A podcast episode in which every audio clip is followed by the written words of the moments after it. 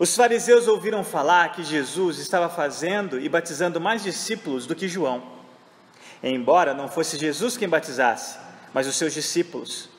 Quando o Senhor ficou sabendo disso, saiu da Judéia e voltou uma vez mais à Galiléia. Era-lhe necessário passar por Samaria. Assim chegou a uma cidade de Samaria, chamada Sicá, perto das terras que Jacó dera a seu filho José. Havia ali o poço de Jacó. Jesus, cansado da viagem, sentou-se à beira do poço. Isso se deu por volta do meio-dia. Nisso veio uma samaritana tirar água. Disse-lhe Jesus: Dê-me um pouco de água. Os seus discípulos tinham ido à cidade comprar comida. A mulher samaritana lhe perguntou: Como o Senhor, sendo judeu, pede a mim, uma samaritana, água para beber? Pois os judeus não se dão bem com os samaritanos. Jesus lhe respondeu: Se você conhecesse o dom de Deus e quem lhe está pedindo água, você lhe teria pedido e ele lhe teria dado água viva. Disse a mulher: O senhor não tem com que tirar água, e o poço é fundo. Onde pode conseguir essa água viva? Acaso o Senhor é maior do que o nosso pai Jacó, que nos deu o poço, do qual ele mesmo bebeu, bem como seus filhos e seu gado? Jesus respondeu: Quem beber dessa água terá sede outra vez, mas quem beber da água que eu lhe der, nunca mais terá sede. Ao contrário, a água que eu lhe der se tornará nele uma fonte de água a jorrar para a vida eterna. A mulher lhe disse: Senhor, dê-me dessa água para que eu não tenha mais sede, nem precise voltar aqui para tirar água. Ele lhe disse: Vá, chame seu marido e volte. Não tenho marido, respondeu ela. Disse-lhe Jesus: Você falou corretamente, dizendo que não tem marido. O fato é que você já teve cinco e o homem com quem agora você vive não é seu marido. O que você acabou de dizer é verdade. Disse a mulher: Senhor, vejo que é profeta. Nossos antepassados adoraram neste monte, mas vocês, judeus, dizem que Jerusalém é o lugar onde se deve adorar. Jesus declarou: Creia em mim, mulher. Está próxima a hora em que vocês não adorarão o Pai, nem neste monte, nem em Jerusalém. Vocês samaritanos adoram o que não conhecem, nós adoramos o que conhecemos, pois a salvação vem dos judeus. No entanto, está chegando a hora, e de fato já chegou, em que os verdadeiros adoradores adorarão o Pai em espírito e em verdade. São estes os adoradores que o Pai procura. Deus é espírito, e é necessário que os seus adoradores o adorem em espírito e em verdade. Disse a mulher: Eu sei que o Messias, chamado Cristo, está para vir. Quando ele vier, explicará tudo para nós. Então Jesus declarou: Eu sou o Messias, eu que estou falando com você. Amém. Meus amados, essa conversa entre Jesus e a mulher samaritana se destaca por três motivos. O primeiro é a conversa mais longa registrada com Jesus com alguém, inclusive com seus próprios discípulos. É a conversa mais longa que ele teve até então. Em segundo lugar, pela localização desse texto. Nós já consideramos a conversa de Jesus com Nicodemos, um religioso. E logo em seguida, nós vimos isso no capítulo 3, logo em seguida, nesse capítulo 4, nós vemos Jesus conversando com essa mulher. Não é por acaso que João deixa isso registrado logo em seguida. Olha como é interessante o contraste entre essas duas pessoas. No capítulo 3, Jesus conversou com um homem e João faz questão de dar nome a esse homem, que nós vimos que ele chamava Nicodemos. Não só era um homem chamado Nicodemos, mas diante da sociedade, um homem de grande respeito, moralmente falando, ele era uma pessoa que poderíamos dizer correta aos olhos dos homens. Mas observe agora, no, no capítulo seguinte, o quarto capítulo, Jesus agora está falando com uma mulher, e não apenas uma mulher, mas uma mulher samaritana. Uma mulher que, em contraste com Nicodemos, moralmente falando, entre aspas, uma pecadora, que diante das pessoas ela não tinha um prestígio e nem o respeito de ninguém. Você não pode ler o capítulo terceiro separado do quarto. Você precisa entender que há uma tensão que João quer trazer para você e eu. Uma tensão entre essas duas pessoas, que de um lado nós vimos um religioso, moralmente correto, e de outro lado, um outro extremo, uma mulher samaritana, e nós vamos ver que a sua vida, diante daquelas pessoas, ela era, uma, era considerada uma mulher imoral, uma mulher que não havia nenhum respeito sequer, em consideração não só dos judeus, mas em contrapartida do seu próprio povo. E é interessante que aqui nós podemos perceber, assim como nós vimos em Zaqueu, Jesus como bom pastor, vindo procurar as ovelhas perdidas, vindo procurar o que estava perdido e salvar o que estava perdido. E quando nós olhamos para esses dois contrastes, para esses dois extremos, tanto na vida de um religioso quanto na vida de uma pecadora, nós vemos que tanto o religioso necessita do mesmo Cristo.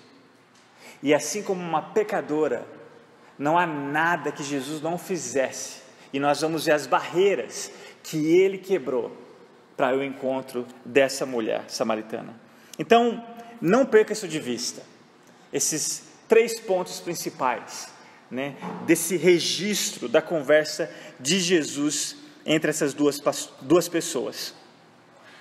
Então, só para recapitular na sua mente, o capítulo terceiro, nós podemos ver em Nicodemos que não há ninguém além da necessidade da graça, certo? Um religioso, ele não está além da necessidade da graça, por mais religiosa que essa pessoa pode ser. E por outro lado, nesse capítulo 4 de João, nos ensina que não há ninguém além do alcance da graça, por mais pecadora que essa pessoa pode ser, ok? Olha comigo o versículo 1. João nos traz aqui o contexto onde essa conversa acontece, por que ela acontece. Versículo 1 diz assim: Os fariseus ouviram falar que Jesus estava fazendo e batizando mais discípulos que João, embora não fosse Jesus quem batizasse, mas os seus discípulos. Terceiro, quando o Senhor ficou sabendo disso, saiu da Judéia e voltou uma vez mais à Galiléia. Até então, Jesus, o único momento que nós sabemos que ele estava na Galiléia foi quando ele fez aquele milagre no casamento, né, do qual ele participou, transformando aquela água em vinho.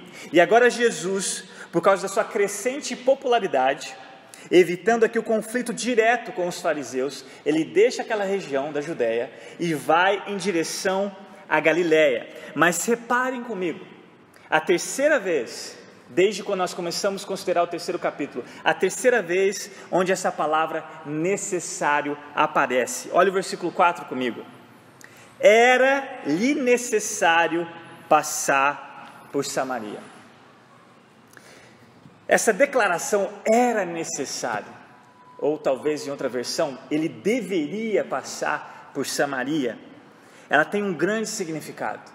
Nós já vimos que não era por acaso que Jesus havia passado em Jericó. Lembra quando nós consideramos ele passando por Jericó para ter o um encontro com Zaqueu? Aqui também não era por acaso que Jesus precisava ou era necessário que ele passasse por Samaria em direção à Galiléia. O que vai te ajudar a entender a profundidade dessa palavra é o seguinte: é importante nós entendermos o significado histórico entre esses dois povos, tanto os judeus quanto os samaritanos. Isso vai fazer ainda mais sentido na sua cabeça dentro desse diálogo de Jesus, porque a surpresa dessa mulher, onde Jesus pede água a ela, e logo em seguida entendemos essa discussão da verdadeira adoração, dessa pergunta que a samaritana faz a Jesus. Então, a primeira coisa que nós precisamos considerar é o contexto histórico que vai afetar na geografia dessas duas localidades. Se você olhar no mapa, você vai ver Judá ao sul, a Galileia ao norte. E para você sair de um lugar aqui do, do sul para ir em sentido ao norte, você iria passar por Samaria. Essa cidade aqui de Sicá, onde Jesus para nesse poço para beber água, era caminho. Só que os judeus não iam direto para Galiléia, passando através de Samaria, saindo de Judá. Eles, esse era o caminho mais curto. Eles costumavam andar por dois caminhos. Um era o litoral, que era o maior, e o segundo caminho, o mais curto, um dos caminhos mais curtos era passar por Samaria.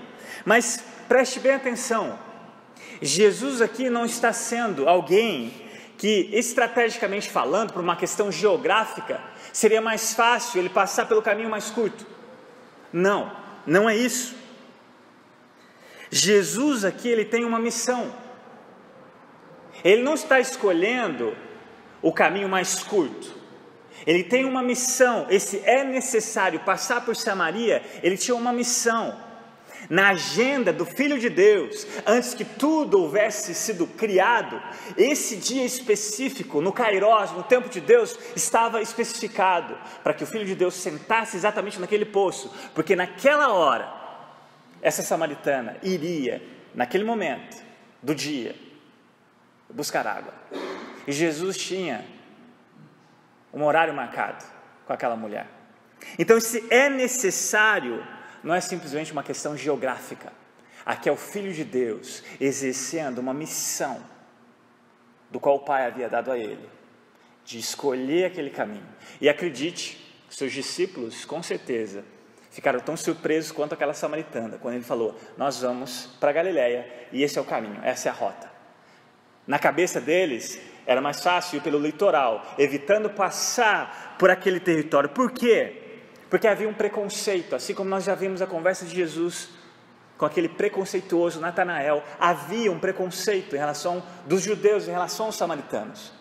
Porque durante um momento histórico, quando a Babilônia pega esses judeus do Reino do Norte, onde Samaria era a capital, leva para a Babilônia, os mais pobres ficaram, e esses mais pobres misturaram com os cananeus e deu origem a um povo mestiço. Não era mais os judeus puros, por assim dizer. Era um povo misturado, os samaritanos. E esses samaritanos, eles tinham um sincretismo religioso também. Eles não acreditavam nos profetas, nem nos salmos. Eles só acreditavam nos cinco primeiros livros da Bíblia, o Pentateuco. E a concepção deles de adoração nós vamos ver na segunda parte dessa mensagem, dessa conversa de Jesus com a samaritana. Nós vamos entender isso melhor, mas a concepção deles de adoração era totalmente distorcida daquilo que Jesus havia revelado desde o princípio. Então guarde isso em mente.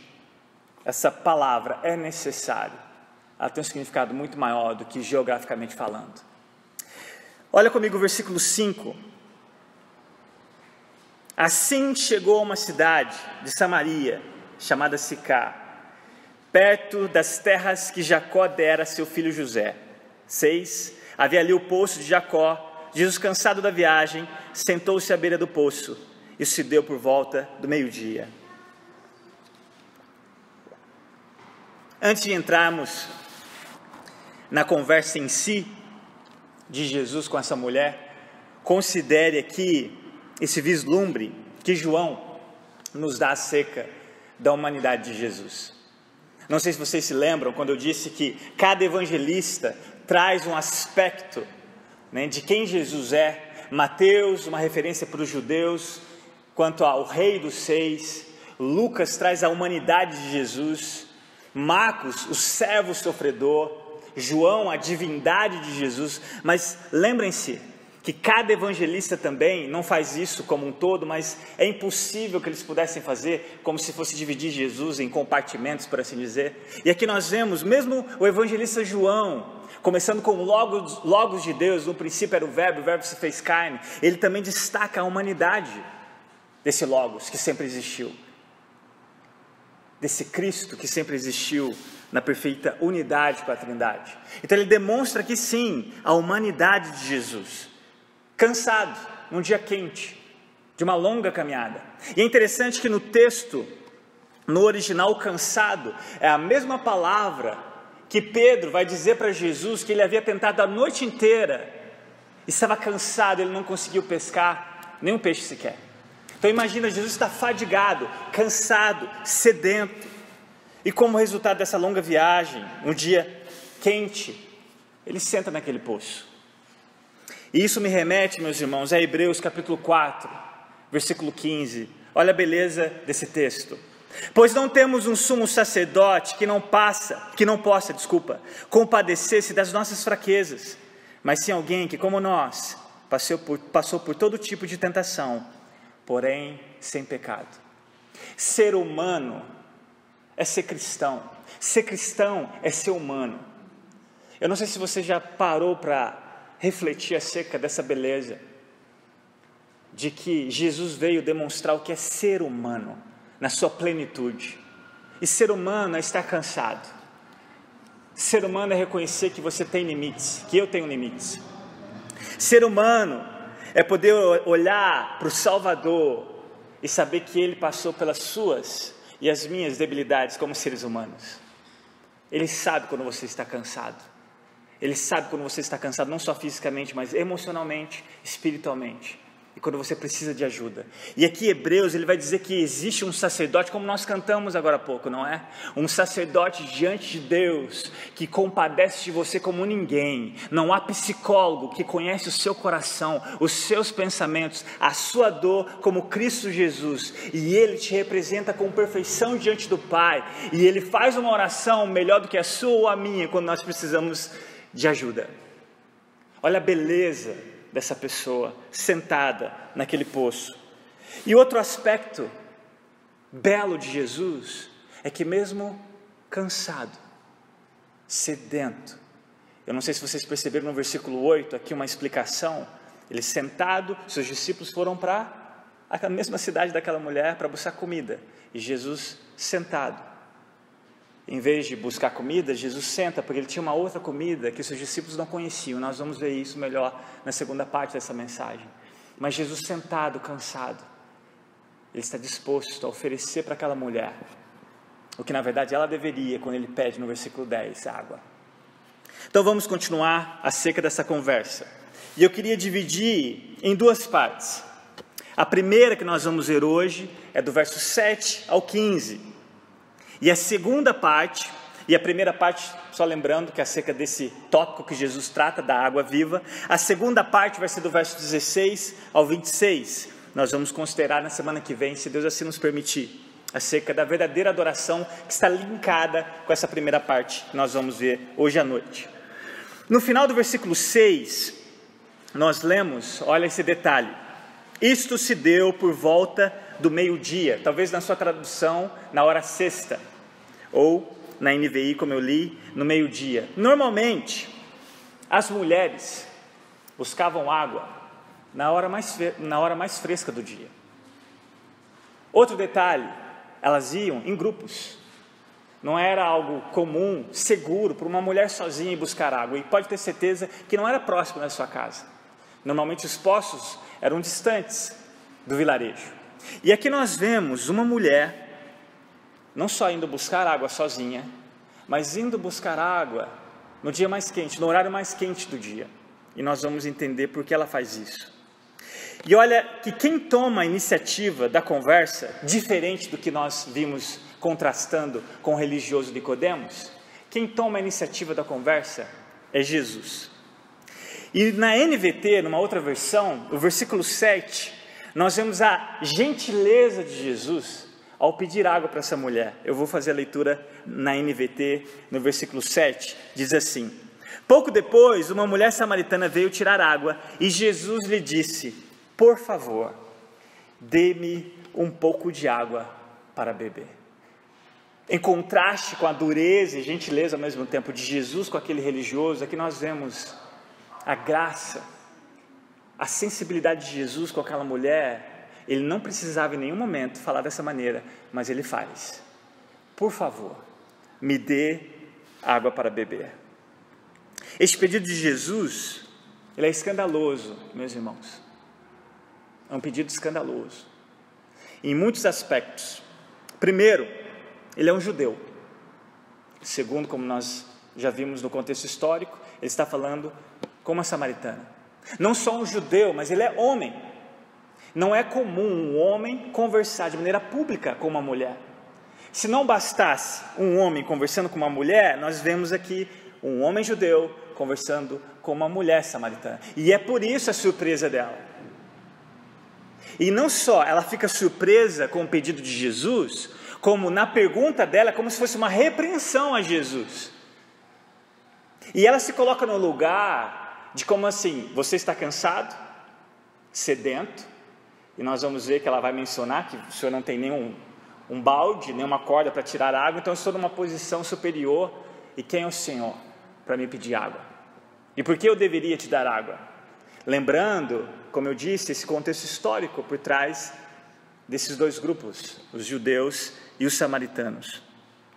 E o que nós estamos vendo aqui, a primeira nós já vimos, a barreira que Jesus cruzou, que é a barreira geográfica, não é? E aqui também nós estamos vendo uma barreira que Jesus rompe, que é cultural. Ele não deu a mínima, porque mais tarde nós vamos ver que os discípulos voltam na cidade e ficam espantados, tanto quanto aquela mulher ficou, porque ele estava conversando com ela. Uma mulher imoral, pecadora, e Jesus, como judeu, conversando com ela. Sem dúvidas, não só ela ficou escandalizada, mas os seus discípulos também ficaram escandalizados com a atitude de Jesus. E eu fiquei pensando: será que eu agi errado? Mas uma coisa eu fiz, pelo menos, e eu queria que aquele moço percebesse. Eu queria que ele percebesse que eu o notei, que eu o vi sentado naquele banco, que ele não era uma mera sombra, talvez diante da sociedade, ou como eu já vi outras pessoas zombando e rindo dele pelas costas. Na segunda volta, quando eu vi, eu olhei para ele, eu acenei, dei boa noite. Eu acho que ele deve ter achado estranho, mas eu quis que ele percebesse que eu o vi ali. Pelo menos isso. E aqui Jesus ele rompe essa barreira. Eu não posso comparar Jesus no meu lugar, se ele estivesse correndo no parque. O que Jesus faria? A questão é o que ele, quis, ele quer que eu faça ou fizesse. E eu acredito que só a maneira de pensar e orar por aquele moço, eu já tinha cumprido a vontade dele. Mas eu queria perguntar para você hoje, antes de continuar, se entrasse esse moço agora, eu espero que você não olhasse para ele como todo mundo já olha. Eu espero que você se compadecesse, pelo menos de levantar do seu lugar, se aqui nós não estivéssemos num contexto de pandemia e mantesse o distanciamento, talvez se você levantasse o seu lugar e convidasse para sentar próximo de você. Será que você faria isso? Será que você já fez alguma coisa do tipo? Será que a nossa igreja está pronta?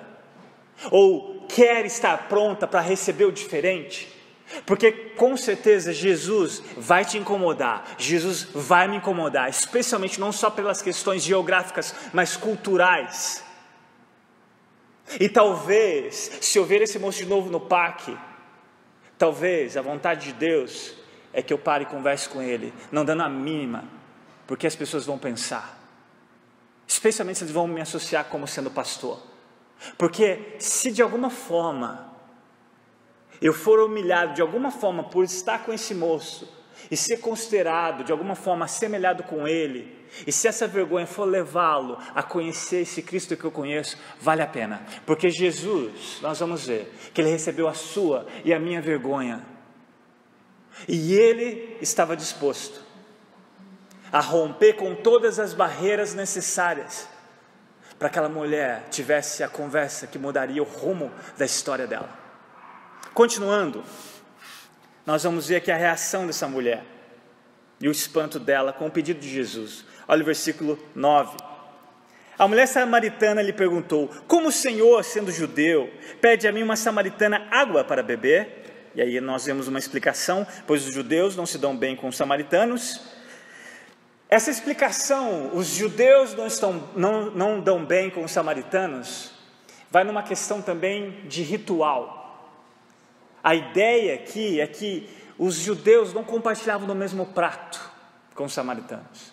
Os judeus não compartilhavam nem mesmo do mesmo jarro dos samaritanos. Se um samaritano viesse aqui e tomasse água no nosso bebedouro, nós, como judeus, só um exemplo, não beberíamos do mesmo bebedouro. E a ideia é essa por trás. Quando a mulher pergunta: Como o Senhor, sendo judeu, pede a mim uma samaritana água para beber? Nós não compartilhamos o mesmo prato. Vocês são talvez santos demais para nós, ou nós somos impuros demais para vocês, ou vice-versa, que a mulher está sendo preconceituosa com Jesus, achando que ele era qualquer judeu. E o versículo 10, depois de Jesus quebrar todas essas barreiras que eu mencionei, Jesus, como se mudasse aqui, ele fez um pedido para fazer com que essa mulher entendesse algo que ele teria para oferecer para ela, e olha o que ele faz, verso 10: Jesus lhe respondeu: Se você conhecesse o dom de Deus e quem lhe está pedindo água, você lhe teria pedido e ele lhe teria dado água viva. Olha que interessante, Jesus começa fazendo um pedido, algo aqui que nós vemos que é legítimo, ele estava sedento, cansado mas na reação dela, ele começa a oferecer algo para ela em troca. E aqui essa água viva é muito interessante. Se você olhar para um poço, eu não sei se vocês conhecem, já, já viram um poço, mas eu me lembro quando criança, a minha tia morava numa casa onde não tinha acesso à água. Uma casa bem afastada do centro urbano e era um poço. E eu me lembro quando, quando criança, eu ficava com muito medo e ela vivia me dizendo: não vai perto daquele poço, porque era profundo. Né? E esses poços, eles têm no mínimo 30 metros. Imagina um poço né, cavado, 30 metros, é muita coisa, gente. E quando Jesus fala dessa água viva, é interessante esse paralelo que ele faz, porque se você olhar para um poço, ele tem uma certa altura de água. Só que o que você consegue olhar da altura de água, onde você desce com a corda, com a roldana, para tirar a água daquela superfície, a água pura, na verdade, está no lençol freático, ou seja, a água está correndo ali. E esse paralelo que Jesus faz, a água viva, a água pura, na verdade, está lá no fundo. O que você está pegando é só uma superfície dessa água. E é interessante que Jesus fala assim: olha, se você conhecesse o dom de Deus, e quem é que está lhe pedindo água, você pediria e ele daria água viva. E aí a mulher começa a pensar, mas como assim? E a reação dela é muito interessante, porque como eu li, ela fala assim, mas o senhor não tem nem balde, nem corda, como assim o senhor vai tirar essa água mais profunda do que eu costumo tirar aqui no poço? Meus irmãos, aqui nós vemos a dificuldade que nós temos de entender as verdades espirituais. Assim como Nicodemos ficou surpreso quando Jesus falou da necessidade de nascer de novo, essa mulher fica surpresa quando Jesus fala, mesmo usando um elemento simples, da água, mas da profundidade do ensino a esse respeito que ele quer tratar, dessa água viva. E quando Jesus muda a conversa aqui com ela, observe como ele descreve no versículo 10. Ele vai dizer primeiro: se você conhecesse o dom de Deus. Em outras palavras, nós vimos na semana passada que o dom de Deus é a dádiva de Deus, o presente de Deus. Hoje nós vamos é, felicitar os nossos pais, né? Dar um, um presente, mas nós sabemos do único presente que realmente importa, da dádiva de Deus, em João 3,16, do amor de Deus enviar o seu único filho no mundo não para condenar o mundo, mas que o mundo pudesse ser salvo por ele. E aqui, quando Jesus traz esse dom, é a dádiva, é esse dom de Deus que essa mulher ainda não conhece. É esse mesmo presente considerado no versículo 16 do capítulo 3, quando ele conversa com Nicodemos. Romanos capítulo 6, o verso 23 diz o seguinte: Pois o salário do pecado é a morte, mas o dom gratuito de Deus é a vida eterna em Cristo Jesus. Se você conhecesse o dom de Deus, Jesus fala para aquela samaritana, se você soubesse esse dom gratuito de Deus, e quem lhe está pedindo água, você teria pedido. E olha que interessante, não só pedido, e ele teria dado. Assim como Deus deu, antes mesmo de você e eu pedir. E ele continua, mas observe essa condição se, aqui é uma condição, a primeira condição, conhecesse. E a segunda condição, pedir. Essa água viva que Jesus diz a esse respeito, ele está trazendo aqui uma conotação com a eternidade, com a salvação, com a vida eterna que nós já consideramos na conversa dele com Nicodemos. E esse pedido é significativo porque muitos não conhecem a verdadeira natureza da sede que você e eu temos desde quando nascemos. Meus irmãos, Nós não só nascemos inimigos de Deus, nós não só nascemos pertencendo ao reino das trevas. Nós não só nascemos merecedores da ira de Deus, mas nós nascemos com um buraco no coração, com um vazio interno. E esse vazio, ele é do tamanho de Deus. E adivinha quem é que pode preencher esse vazio? O próprio Deus. Jeremias, no capítulo 2, versículo 12 e 13, olha o que Deus disse: Espantem-se diante disso, ó céus, fiquem horrorizados e abismados, diz o Senhor. O meu povo cometeu dois crimes. Eles me abandonaram a mim, a fonte de água viva, e cavaram as suas próprias cisternas, cisternas achadas, que não retêm água. Essa é a humanidade. Uma humanidade com esse buraco, com esse vazio, com essa sede existencial, por assim dizer. O problema é que a humanidade nunca vai buscar o Senhor, a não ser que Ele haja, e nós já vimos isso. Essa humanidade ela vai cavar poços rachados, ela vai cavar cisternas, e quando elas vão lá para buscar água, adivinha?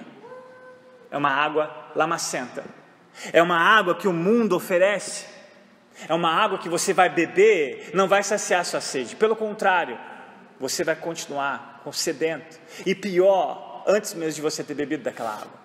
Meus irmãos, essa mulher, assim como Nicodemos, nós vimos um, um religioso tentando por justiça própria receber o favor de Deus, o dom de Deus, e ele não conseguiu nem ver e nem entrar no reino de Deus. Aqui nós vemos uma mulher, pelo contrário, uma mulher pecadora que vai a essa hora do dia, não porque ela está sedenta daquela água, mas porque Jesus agora ele vai trazer a real condição do coração daquela mulher. É como se ele estivesse mudando de assunto. Olha o versículo 11 e você vai entender melhor essa cisterna rachada lá de Jeremias. Olha o verso 11. Disse a mulher: O Senhor não tem com que tirar água e o poço é fundo. Onde pode conseguir essa água viva? Verso 13. Jesus respondeu: Quem beber dessa água terá sede outra vez. Essa mulher, todos os dias, saía da sua casa e até esse poço para buscar água, naquela hora do dia, mais quente, sozinho. Imagina a humilhação dela. E nós vamos entender o contexto daqui a pouco da vida imoral daquela mulher. Todos os dias, tendo que ir buscar água e sofrer humilhação dos seus conterrâneos. E observe o contraste no versículo 14 que Jesus fez. Falou para ela: Você vai beber dessa água, mas você vai continuar sedenta. Você vai vir aqui depois, no dia seguinte, e no dia seguinte, e assim todos os dias, e não vai matar a sua sede. Mas a água que eu te ofereci, olha o versículo 14: Mas quem beber da água que eu lhe der, nunca mais terá sede. Meus irmãos, esta é a boa notícia da suficiência do Senhor Jesus. A suficiência total que só Jesus satisfaz. Eu não sei aonde você tem buscado a sua satisfação pessoal. Eu não sei da qualidade da água que você tem bebido. Eu não sei se você ainda tem insistido em cavar os poços, talvez os poços do sucesso. Talvez você tenha tentado ser o melhor pai, talvez a melhor esposa, talvez o melhor filho, Talvez você tenha buscado sucesso nos negócios. Não sei aonde tem sido a sua busca por satisfação. Talvez nos relacionamentos, assim como essa mulher, mas só Jesus satisfaz. Só Ele preenche esse vazio que é do tamanho dele mesmo. Só Ele nos dá sentido, só Ele nos dá essa condição dessa vida interna e eterna. Só Ele vai fazer com que essa fonte em nós, e essa fonte, olha que interessante, é algo que jorra para a eternidade. É uma água que não só sacia a sua sede, mas afeta a vida dos outros ao seu redor. E aqui, pelo contrário, a água que Jesus nos dá, ela vai e tem consequências eternas. Como eu disse, essa água é interna e eterna. Só Jesus oferece essa água viva. Só Jesus oferece uma salvação. E uma salvação que não é necessário que você morra para experimentá-la, como nós vimos. Começa aqui, embora nós não experimentamos a plenitude dessa salvação, mas essa satisfação, esse vislumbre, esse vislumbre, esse gosto de eternidade começa aqui. E nós vamos desfrutar da plenitude quando ele voltar, ou talvez quando você encontrar mais cedo com ele quando você morrer. Só Jesus oferece essa água interna e eterna. Ele nos oferece esse dom de Deus, gratuito. Ele nos oferece a si mesmo. Ele nos oferece do seu espírito. É isso, é essa pessoa que em nós nos dá essa condição. João capítulo 7, do verso 37 e 38. Olha o que Jesus disse. No último e mais importante dia da festa, Jesus levantou-se e disse em alta voz: Ouça como se Jesus estivesse falando com você hoje. Olha o que ele disse, olha o convite de Jesus. Se alguém tem sede, venha a mim e beba. Quem crê em mim, como diz a Escritura, do seu interior fluirão rios de água viva. E aqui Jesus está falando exatamente acerca do seu espírito, que ele daria a todos aqueles o mesmo Espírito que gera em você esse novo nascimento, o mesmo Espírito que muda a sua mente, transforma o seu coração, o mesmo Espírito que te leva a odiar o pecado que antes você amava e passa a amar a Deus que antes você odiava, é esse Espírito. E a mulher, olha no versículo 15: a mulher lhe diz: Senhor, dê-me dessa água para que eu não tenha mais sede, nem precise voltar aqui para tirar água. Olha que interessante, Jesus havia pedido a ela água, mas agora é ela que pede a Jesus dessa água. Só que ela ainda está com aquela mente voltada para a água do poço. Ela não está entendendo as verdades espirituais por trás do que Jesus está dizendo com ela. Ela está preocupada em não ter que sofrer mais a humilhação de todas as vezes ir naquele poço para buscar água.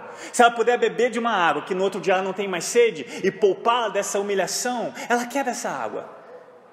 Mas olha só o que Jesus vai dizer para aquela mulher, no versículo 16. Parece que ele muda radicalmente a conversa. Olha o verso 16. Ele disse: Vá, chame seu marido e volte.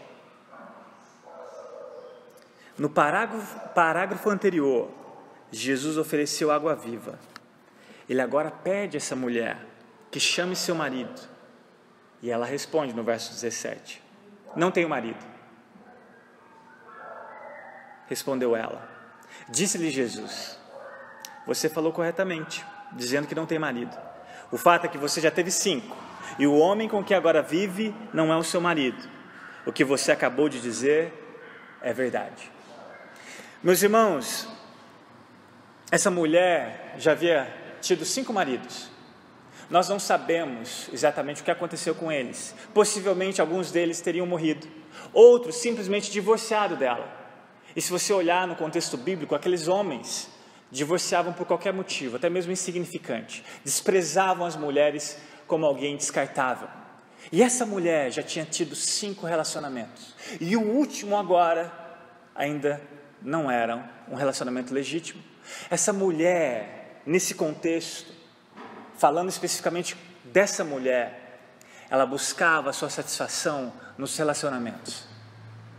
Ela cavava essas cisternas nos relacionamentos. E ela ainda não havia encontrado a satisfação plena. Ela buscava nos homens, no amor dos homens, algo que só Jesus poderia oferecer. Guarde bem isso. Qualquer coisa ou pessoa que você substitua Jesus na sua vida é um ídolo. A propósito, o seu e o meu coração é uma fábrica de ídolos. E tenha certeza, qualquer ídolo, ele não só não te satisfaz, mas ele suga, ele drena as suas energias. Porque um ídolo é morto, e no fim você reflete um ídolo morto, sem vida. E essa mulher experimentava essa desilusão. Essa mulher se encontrava numa vida de frustra, frustradas tentativas de satisfação. Mas por que, que Jesus muda de assunto? Aparentemente muda de assunto. Na verdade, ele vai tratar exatamente de uma área que aquela mulher precisava experimentar dessa água viva, da satisfação que ela ainda não experimentou, tentando de maneira errada. E aqui, meus irmãos, Jesus ele não muda de assunto. Ele vai mostrar a essa mulher que para conhecê-lo como grande Salvador, ela deveria, assim como nós precisamos reconhecer quão grandes pecadores nós somos. Jesus não poderia oferecer esse dom, essa dádiva, a menos que ela reconhecesse a necessidade dela. E só assim ela poderia pedir e ele dar a ela gratuitamente a satisfação que ela buscava. E eu quero encerrar com duas aplicações práticas da conversa de Jesus com essa mulher, nessa primeira parte dessa mensagem. E eu queria perguntar para vocês, e também a mim mesmo, essa pergunta: estamos dispostos, assim como Jesus, em quebrar as barreiras geográficas e culturais para que um pecador ouça as boas novas do Evangelho através de nossas vidas? Talvez a sua barreira geográfica seja apenas o outro lado da sua rua. Talvez um vizinho que esteja na mesma condição dessa mulher, ou em outra. Um vizinho que insiste em cavar os seus próprios poços, porque ele não conhece a fonte que você e eu conhecemos em Cristo Jesus. Talvez a sua barreira geográfica é só o outro lado da rua. Será que você está disposto a fazer isso? talvez no seu trabalho, talvez na sua escola, você pelo menos tenha orado para quebrar qualquer barreira que for cultural. Talvez, como eu disse, será que nós vamos receber os diferentes do Vila Góis? Que muitas igrejas ainda olham para eles com desdenho, como, como aqueles judeus que faziam questão de dar a volta, talvez algum de nós damos a volta em quarteirões para não encontrar com alguém. Eu queria que você refletisse seriamente nessa pergunta. Segunda, para vocês e para aqueles que irão ouvir essa mensagem, onde você tem procurado satisfação? Onde você tem procurado satisfação? Será que você abandonou a única fonte? O próprio Cristo para buscar no mundo cisternas rachadas, poços rachados que não matam sua sede? que não retém água, mas o deixa com mais sede. As ilusões desse mundo o deixa com mais sede, depois de acreditar nas mentiras que o mundo tem oferecido. Aonde realmente está a sua satisfação? Será no sucesso? Seja qual o sucesso que você tem buscado? Será nos relacionamentos? No seu trabalho? Talvez no fim de uma pandemia? Aonde você tem buscado? Que o Senhor nos ajude a ouvir o seu convite. Eu vou encerrar com esse convite. Isaías, assim como na semana passada eu encerrei em Isaías com o convite de um pecador olhando para Cristo. Isaías, no capítulo 55, versículo 1, diz assim a palavra de Deus: Venham, todos vocês que estão com sede, venham às águas, e vocês que não possuem dinheiro algum, venham, comprem e comam, venham, comprem vinho e leite sem dinheiro e sem custo. Meus irmãos, o convite é para você, o convite é para mim, é gratuito.